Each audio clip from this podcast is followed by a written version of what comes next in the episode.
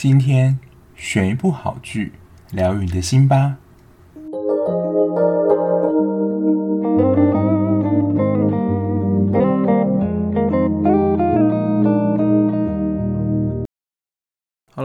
来到本周的陪你追剧时间，《机智医生生活》第八集。这一集《机智医生生活》应该又是为自己创造了一个新纪录。就它身为一个单部的影集，一集呢，它的总长度来到一小时五十一分，根本已经可以看完甚至两部电影吧。不过，如果是非常享受就是《机智医生生活》的人，应该这一周应该看得蛮满足的。那上一周不是有那个弃捐的情节吗？那我想就是一个人生。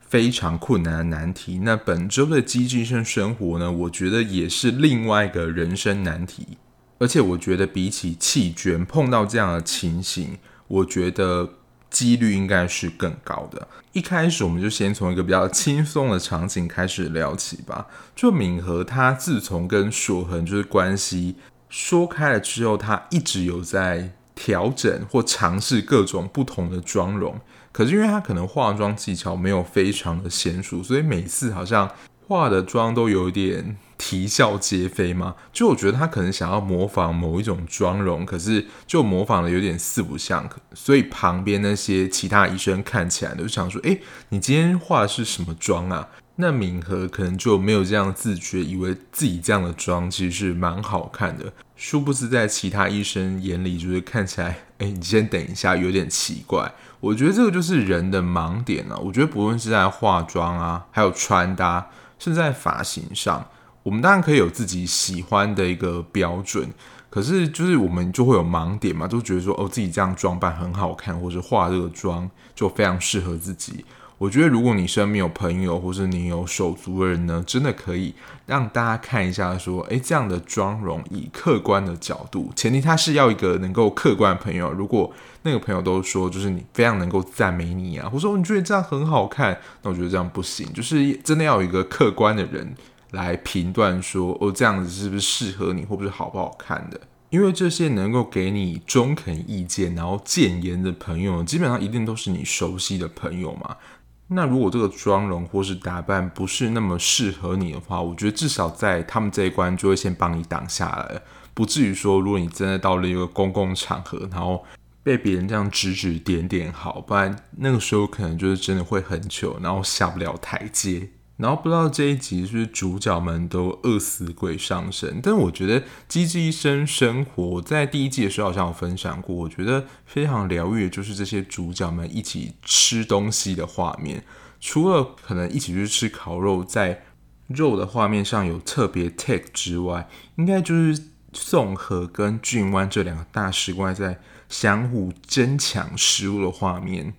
像他们这一集就一个人点了一桶的辣炒年糕，我觉得他用桶单，我觉得是还蛮夸张的。不过他感觉就像是那种吃那种单人火锅的 size。不过如果那个碗里面全部都装辣炒年糕的话，那其实也是蛮大份，因为他的那个一碗那个碗是有深度的，所以我觉得吃完如果一般可能人的话，应该吃半桶就饱，而且其实。我觉得是还蛮腻的，不知道大家喜欢吃就是韩式的辣炒年糕吗？就是现在其实韩式的料理在台湾已经蛮盛行的，但我自己啦，我个人是没有非常喜欢辣炒年糕，因为我觉得年糕吃起来就是 QQ 的口感，我觉得可能吃一点或是把它当成一个配菜这样，我觉得我可以接受，就吃一点就好。可是要把它当成一个主食，然后一个人吃一桶，我觉得我吃不下。我之前也跟我朋友去一家叫两餐的韩式料理，因为他们就是主打都是韩式的料理，有一些还是从韩国那边空运过来，就他们有一些比较特殊的食材。其中啊，我印象非常深刻，就是他们年糕有非常多不同的口味，它的年糕然后就是不同的颜色，可是我吃起来，因为它的那个酱其实是同一个底，当然随着比例的不同，可能味道有一些差异。可是你年糕吃到嘴里的感觉，就那个味道，我觉得是差不多的。当然，可能是吃不太出来，就是食物的好坏。我不是那种很能够分辨，就是一个食物真的细微的好吃在哪里？我可能就大略分为好吃跟不好吃，就是我的味蕾没有这么明显啦。我不知道大家就是在吃食物的时候是能够真的分辨出哦，这道料理的好吃在哪里，能够讲出很细微的地方吗？就好像美食家一样，我个人是不行啦。那他们的辣炒年糕，其实我觉得就像是台湾的盐酥鸡一样，就是一个国民美食，你知道吗？就你在韩国的各个。那种小吃摊都一定可以找到辣炒年糕，所以就是韩国人他们真的非常就是喜欢吃辣炒年糕，但我个人是还好。然后他们在吃年糕的时候，义俊跟跟硕亨不是在跟俊湾聊那个马粪这件事情吗？其实这就是一个哈利波特梗，可是就是能够从这边看到，他跟后面有一段也是，就是俊湾他不会用 App 跟网络上订车票这件事情。可以从这些细节看，感觉他有点不食人间烟火。因为哈利波特火红的程度，应该也不用我多说吧。就是 J.K. 罗琳在出了哈利波特之后，成为世界上最会说故事的女人之一。她也因为哈利波特这部作品，从原本可能失业救济金的女性呢，摇身一变，还不能算是成为女首富啊，但就能够挤进有钱人前几名的行列。我当时去英国的时候，有路过那一间，就是他有标榜说，J.K. 罗琳就是在这边写下《哈利波特》的。他在英国其实也是成为一个观光景点吧。可是他在外面其实有特别标示，我自己是没有进去吃里面的餐点啊，因为我觉得并没有什么特别之处。也是因为我在去之前就看一些旅游部落客写，就说里面的食物其实味道。还好，就跟一般人差不多，可是它的价格其实算是偏贵的。反正呢，义俊就想要捉弄俊湾，因为他也不知道马粪到底是谁。我本来以为就是硕亨，感觉看起来也是稍微比较震惊一点的，没想到呢，他也是同样的继续捉弄俊湾，因为反正他就是搞不清楚到底是谁嘛。我也是从这一点，然后到后面刚刚那个买票才知道，原来俊湾对于其实可能世界上发生很多事情或什么著名的东西，其实都不太知道。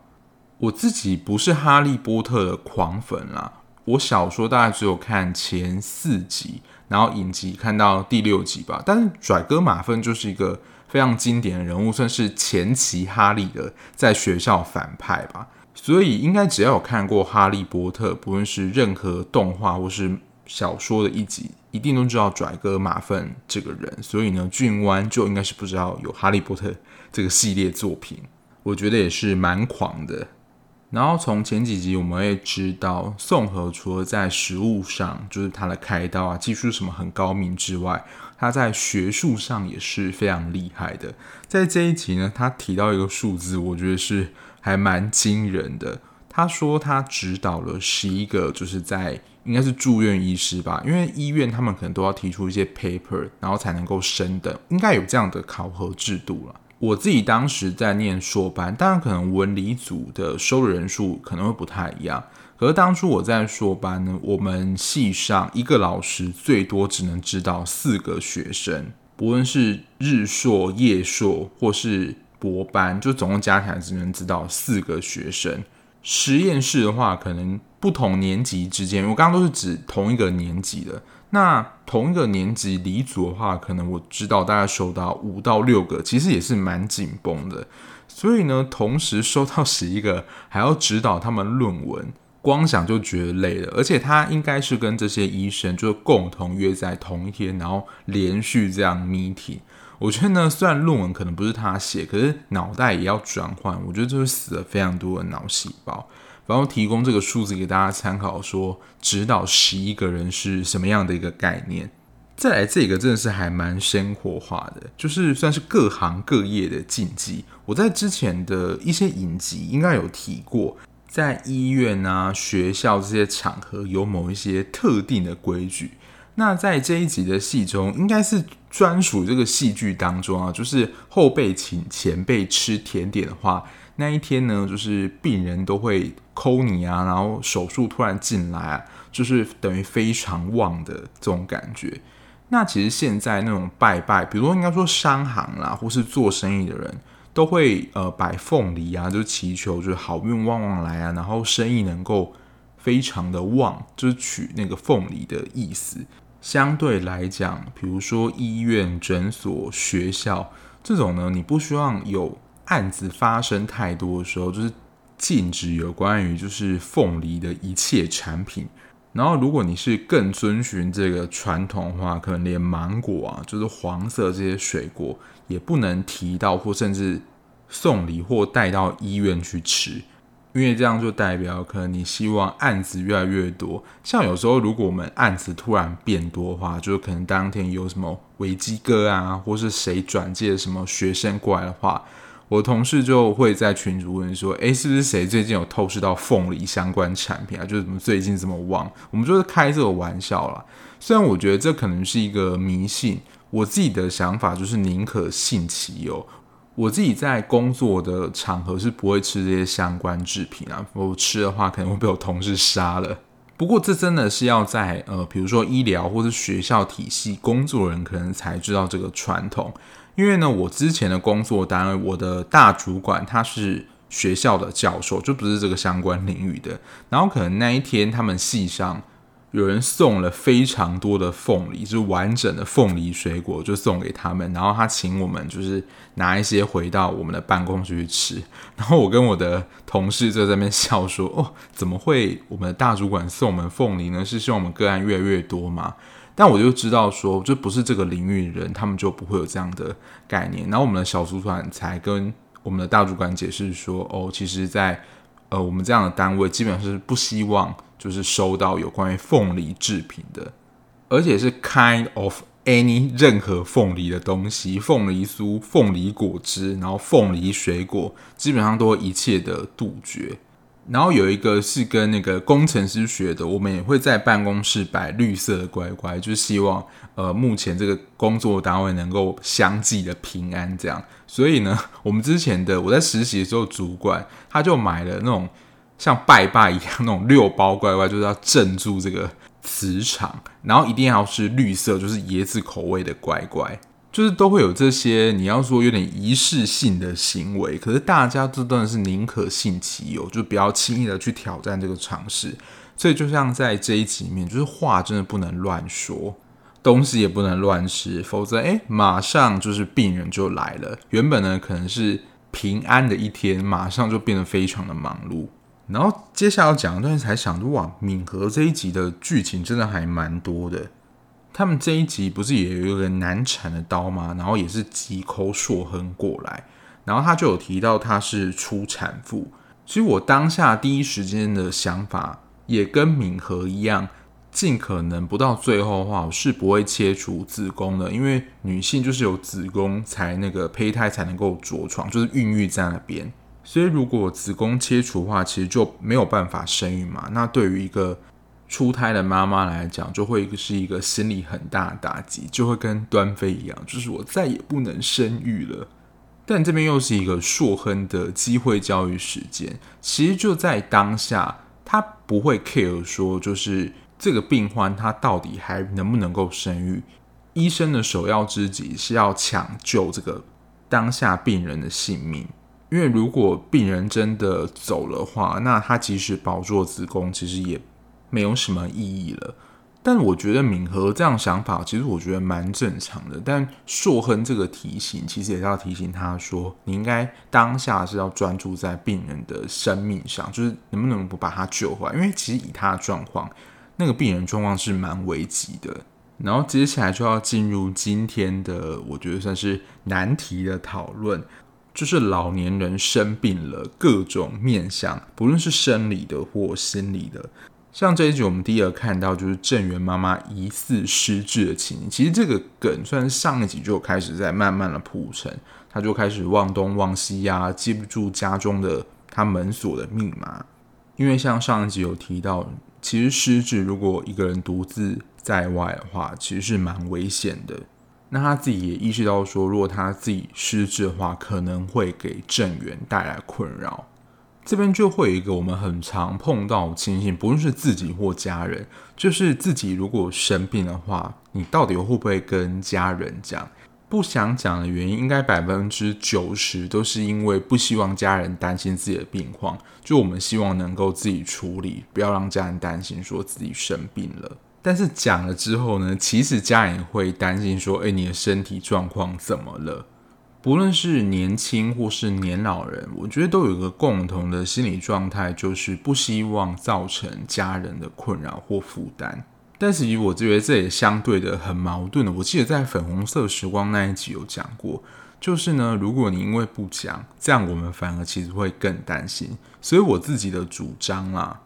如果自己生病了，还是需要告诉比较亲近的人，但是你自己也要积极的去接受一些治疗。但这个状况其实也不是绝对。我会这样说呢，因为我妈就是一个非常容易。担心的人，有时候其实真的只是一个小感冒，然后我也自己去看了，她都会觉得我这个病是是拖了很久，或是会有更严重的疾病，或是我可能只是喝水呛到在咳嗽，然后就是一直咳的状态。其实我只是真的被呛到，她就是说，哎，是不是感冒啊？或是因为我鼻子也会过敏，所以我可能不小心就是打喷嚏，他就是说是不是感冒？我就会说没有。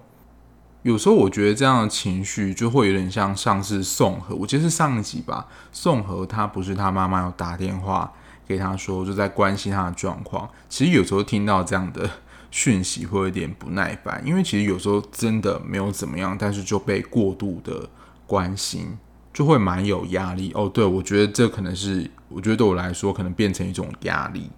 但如果是自己已经生病的话，就是套一句，这不是骂人话，但真的就是有病就要去看医生，就是及早的治疗，身体才不会继续的恶化下去。我觉得对我自己的例子来讲，就是我真的拖了很久，就是去看牙齿这件事情。我真的那时候是拖到有一颗就是这已经被蛀掉了，然后就是要抽神经才去看，因为我本身就是非常害怕看牙齿。可是我记得我那时候研究所的时候，就是真的才理解到这点，就是有任何不舒服的症状就赶快去看，否则呢，可能去看的时候都已经是蛮严重的情况。有时候其实就是小病。你没有注意，然后拖拖拖，就会变成就是生了很严重病，甚至可能就是会危及到你的性命。但有时候如果真的没有什么疾病，但是也不要自己过度的恐慌。我不知道现在的学生还没有学到，就是国文有一课文言文叫做《止喻》，不知道大家有没有学过？如果你有学过的话，可以告诉我。就是一个文言文，印象记得蛮深刻，就是有点见微知著，从小地方就要开始留意。然后这一次老人的第二个面相呢，其实是提到，如果他今天已经年纪很大，然后还要面临开刀的话，到底要不要让他开刀？像这一次的病患，他就是宋和的病人嘛，他就是因为脑中有一些肿瘤，而且是恶性的。如果呢不进行这个手术，那可能将在半年之后就过世。然后宋和也评估说，这个手术的难度是蛮高的，而且因为他年纪八十岁关系，还要开脑的手术，其实是真的是一个折磨。可是我觉得宋和他也是说这个很难，可是他并没有说绝对不能开，而且这是他的治疗方式。其实医师我觉得他跟我们治疗师有点像是，我们会提供就是我们自己评估的结果跟选项。但是呢，你要不要去执行，然后所承担的后果，其实还是必须要自己负起这个责任。很多人不敢去做这个决定，或是想要把责任推给医师，其实就是担心所承担这个结果的责任。所以，其实你看到宋和其实也没有告诉他说你一定要做，或是你一定不要做。他只是把你评估的结果告诉你好了，但我觉得相信在病人的心中啊，会希望医师能够给自己一个肯确的答案，即使是他已经告诉你六个月，如果你不做这个手术的话，你有可能就会离世。但是要不要开这个刀呢？其实最终决定权还是在家属跟这个病人身上。对于年长者生病开刀，其实我觉得大部分医师也都会做年龄上的一个评估，就是他到底还适不适合开刀。因为的确有一些侵入性的手术，它对于人体的伤害就是非常的大，而且开刀过程也需要耗费很大的体力，加上长者在整体的修复力、复原力也不及就是年轻的身体。所以有时候其实，在食物上真的不太建议，就是真的很高龄的。其实我觉得七十几岁就算是蛮高龄了，何况他在剧中是八十岁。有些我看到可能八十五、九十岁的人，可能都要面临开刀。其实我真的都觉得蛮辛苦的。不过，就像我记得是第一个案例，那个老爷爷不是说到他想要活得像一个人，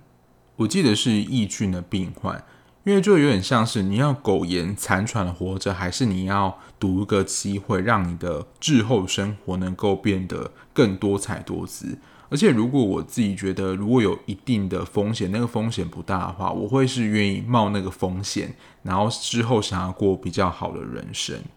在这边，我觉得医师都有做到一个，就是尊重病人的意志。我觉得他有提到一个很重要的点，因为你不是他，你不知道他是怎么想的。就像那个病人儿子，他就觉得说，呃，妈应该也希望就是不要开这个刀吧，就是风险很大。很明显，他就不是他妈，他怎么知道他妈妈真正的想法是什么？其实我觉得这在很多人际关系一样，就是你以为我们对这个人了解，去想象说他可能会做怎么样的决定，可是其实就已经跳入一个先入为主，说你觉得他会怎么样，但事实上结果就是你不是他。所以，其实就像我们心理师在治疗的时候，我们就用同理，试着同理个案的情绪，但其实我们也不是真的能够百分之百了解这个病人到底在想什么，因为我们不是他。聊到这边，好像越聊越沉重。不过这一集在某一些的议题上，的确我觉得是蛮血淋淋的。第三个，我觉得如果你自己身为医师的话，你自己应该会觉得蛮自责跟内疚的。就他们自己不知道自己的父母生病了，像郑源就不知道他妈妈有水脑症的症状，然后宋和不知道他妈有帕金森氏症的症状。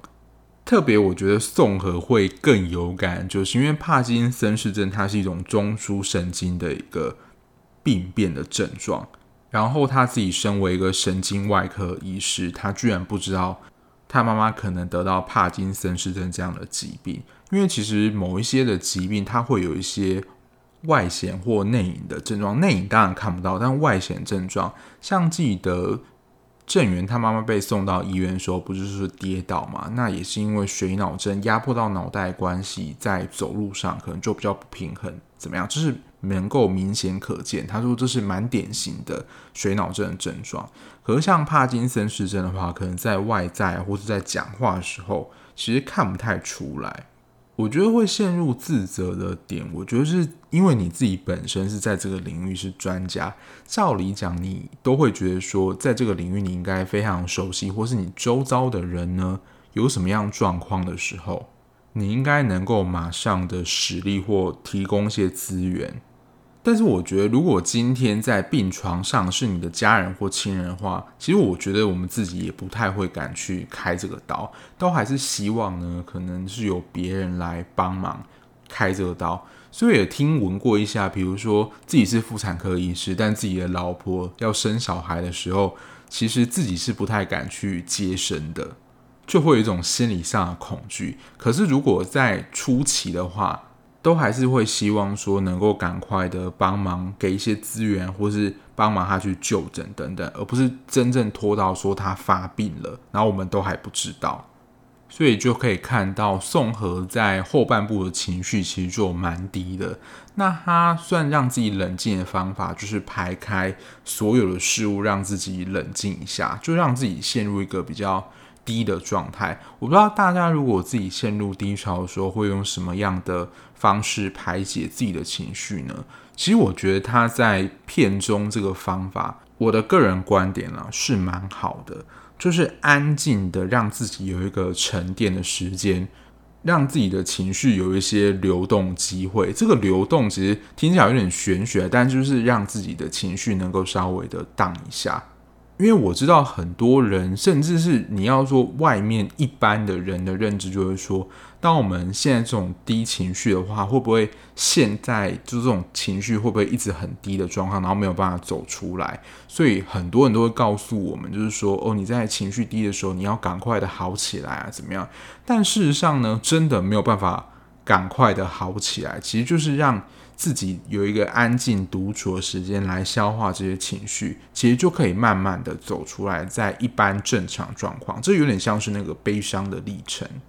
所以，如果假如是你今天朋友他在一个情绪比较低的状态，有时候他说他想要静一静，你就真的让他好好静一静，跟他自己独处去，让他自己去消化那些情绪。真的不要再说就是你会好起来的，或是你要赶快好起来这种话，真的不要这样说。这是这一集我觉得比较沉重的部分，就是医疗面，我觉得也算是人生的考验之一，就是家人生病这件事情，我们要如何的面对。然后这一集我觉得真的是看得又哭又笑了，那就是会比较难过，就是刚刚讲的那些比较严肃的部分。可是这一集的笑点，我自己个人认为啊，都是在 吃的部分，包括前面提到那个一个人吃一桶年糕。然后他们这一次呢，又久违的去吃了烧肉啦。他们就是真的很爱吃烧肉啊，然后泡菜啊，然后像刚刚的辣炒年糕啊这一类的食物。我觉得烧肉的文化在韩国真的是普遍到不行，也是可以任何的场合就是吃烧肉的，不论是牛肉、猪肉，尤其是他们会有那种。煮五花肉，然后那可能对他们就来讲就是一个享受，然后一定要配烧酒。你在很多的韩剧都会看到，因为他们现实生活当中，我自己看一些韩国的之前的 YouTuber，他们去拍他们当地的生活的时候，其实就真的蛮常这样吃的。不过我之前跟大家说，其实我自己也没有去过韩国，因为。就疫情爆发之后，我也没有机会出国。但如果接下来疫情比较缓和之后呢，我自己会想要去韩国走走。就看了这么多韩剧，还是对于里面的一些文化或是饮食啊，其实是蛮有兴趣的。因为我记得我在第一季的时候就讲到，因为他们第一季也有去吃烧肉画面，我当时就讲说，哇，连拍个烧肉这个剧都可以这么疗愈。就是烤肉的画面，应该是他们所有人，尤其是宋和跟俊湾，就是眼巴巴的看那个烤肉好的状况。不过我觉得那个替他们服务的服务生压力应该还蛮大，因为他们就眼巴巴、两眼直直盯着那盘烤肉，想说你们到底是多饿啊。然后我觉得接下来的场景就是大家都要等那个肉烤好的时候，突然有人搞不清楚状况，然后抢走了就是第一片他们准备。好要吃的肉，就有点像是你已经预备好说你要就是当就是第一个吃的人，结果就突然有一个人跑进来，这个人就是硕恒，所以这一幕才会看到，就是俊湾跟宋和就是对他喊的呀，就这个呀呢，就是你会很常出现在任何的戏剧当中，尤其是吵架的戏，他们这个分贝其实已经比较小控制啊。如果你去看上流战争啊，或是比较很长吵架的戏。这个牙就有点像是你到底在搞什么东西的这种感觉，只是它就是一个比较高昂的语气在讲这件事情。然后我觉得接下来这一幕，我觉得是蛮夸张的，就是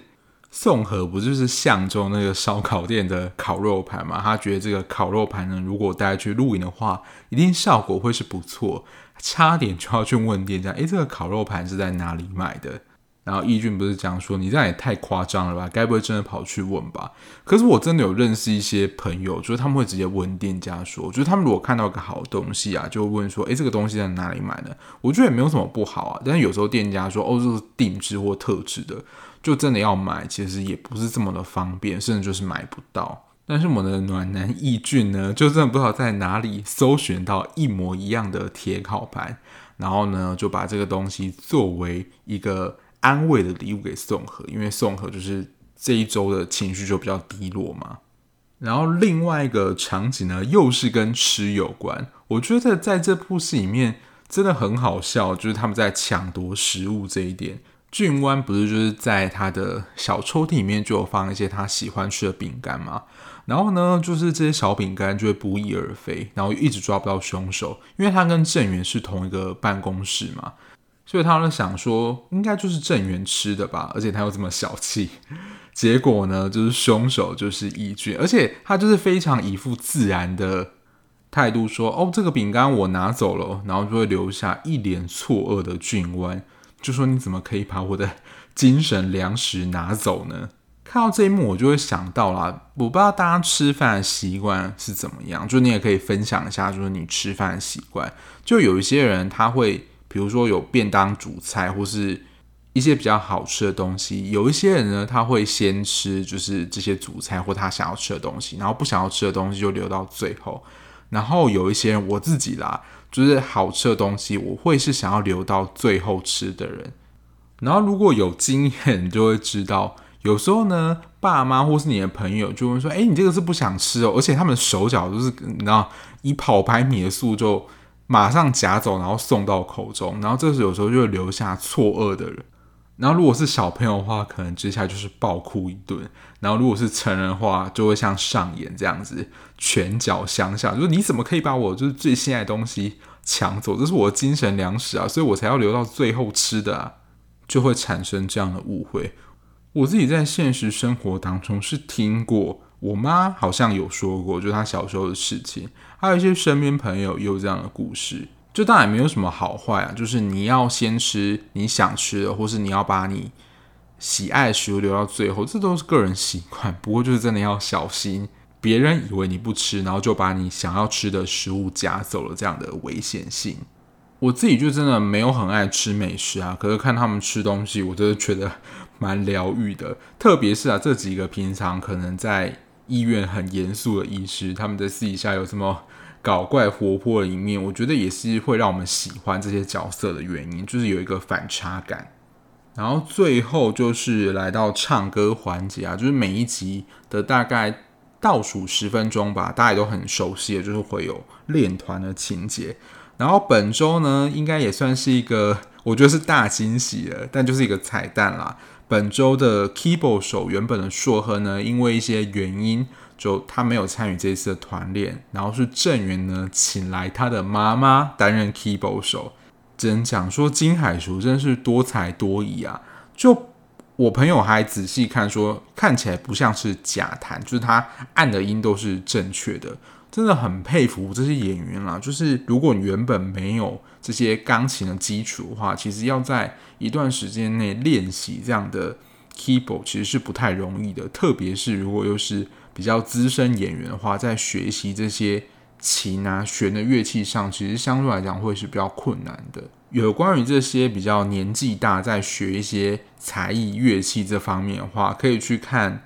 之前我在 Netflix 上也有推过《如蝶翩翩》，他是在讲呃长者跳芭蕾舞的故事，而且他们这一次练团呢，又选了一个 keyboard 非常重要的角色，因为那个时候记得是俊湾讲说，诶，到底要不要换一首？因为这一首 keyboard 其实非常重要的角色，但正源妈呢，就是一个整个场子我 hold 住的态度来弹了这个。Keyboard，我自己是有点始料未及啊！我本来以为会是冬天，诶，结果是他妈妈。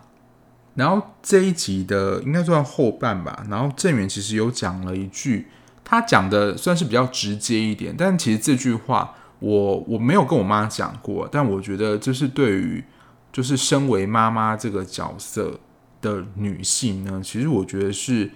可以多一些。她就是说，希望她妈妈能够活得自私一点。以我们的话啦，我们就会希望她能够多为自己活一些。不论你是背负了妈妈这个角色的责任，或是你出自于就是希望自己的小孩子幸福。事实上，我也会希望，就在做了这么长时间的母亲之后，我们长大，我们自己也能够照顾好自己之后，你可以追求你自己的人生，不用再就什么都为我们担心了。但我想，郑源也就是希望他妈妈能够。过多一点自己的人生。好，那刚刚说到为什么硕亨会缺席这一次的团练，原来梗就是埋在敏和，就是他自己，我记得是胃痉挛状况，然后呢，硕亨就第一时间的跑到医院去看他，而缺席了这次团练，所以他们两个之间就是情感的发展又开始慢慢的升温喽。从这边应该就可以看到，就是硕亨对于敏和来讲还是非常重视他的。然后下一集的预告呢，就是俊湾跟易纯这一对又回来啦，不知道就是他们两个之后发展会怎么样。然后就是有一点，你要说老派或是那种有意无意的，就是坐在同一个车的空间，然后可能彼此的相望，所以就也期待就是接下来编剧会如何收他们这一条线。不论是在一起或分开，我觉得都蛮有可能的。但我觉得在一起的可能性是蛮高的。但这种日常剧，就是他们有一个很明显的戏路的话，其实剧情我觉得都蛮难猜的。但我觉得其实猜好像也没有什么意义啦，就顺着看编剧会朝什么方向走喽。那以上就是这一集的陪你追剧《机智医生生活》第八集的内容。那今天节目大概就到这边。如果你还喜欢这样聊剧的节目的话，别忘了在各大收听平台订阅我的节目。那如果你不是使用 Apple Podcast 或是 Mixer Box 的人呢，你想要留言跟我互动的话，也可以到我的 IG 来跟我互动哦，在下面资讯的地方有。那我们下期节目再见啦，拜拜。